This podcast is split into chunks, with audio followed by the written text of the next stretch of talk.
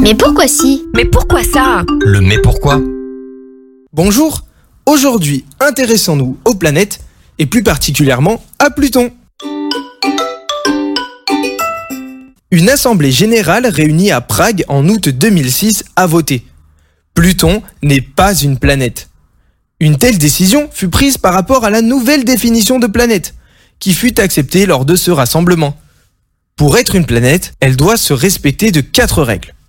La première, elle doit être en orbite autour d'une étoile, sans en être une elle-même.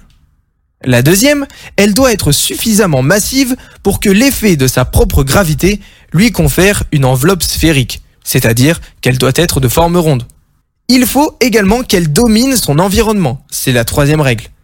La dernière, il faut que la planète ait dégagé le voisinage autour de son orbite, c'est-à-dire qu'il ne faut qu'il y ait rien qui ne tourne autour d'elle. Si Pluton correspond bien aux deux premiers éléments de cette résolution, elle ne correspond pas au dernier point. Il faut comprendre ici que sa force gravitationnelle n'est pas suffisante pour attirer ou repousser les corps autour d'elle. C'est pourquoi Pluton n'est plus une planète. Elle a été déclassée en une nouvelle catégorie créée spécialement pour elle. Les planètes naines. C'est une décision qui n'a pas ravi les Américains puisqu'il s'agissait de la seule découverte par un de leurs compatriotes en 1930. Une partie des cendres de la personne qui a découvert cette planète a d'ailleurs été embarquée dans la sonde New Horizon qui est passée à proximité de Pluton le 14 juillet 2015. Voilà donc pourquoi Pluton n'est plus une planète.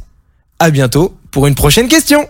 Ce podcast vous a été proposé par Radio Pitchoun, compté par Valentin Olivier. Merci pour votre écoute et surtout, restez curieux.